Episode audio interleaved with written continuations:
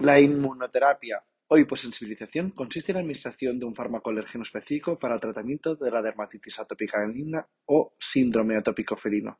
Se puede administrar por vía subcutánea o sublingual, esta última mejor tolerada en gatos y más rápida en la administración en mucosa y no en la piel.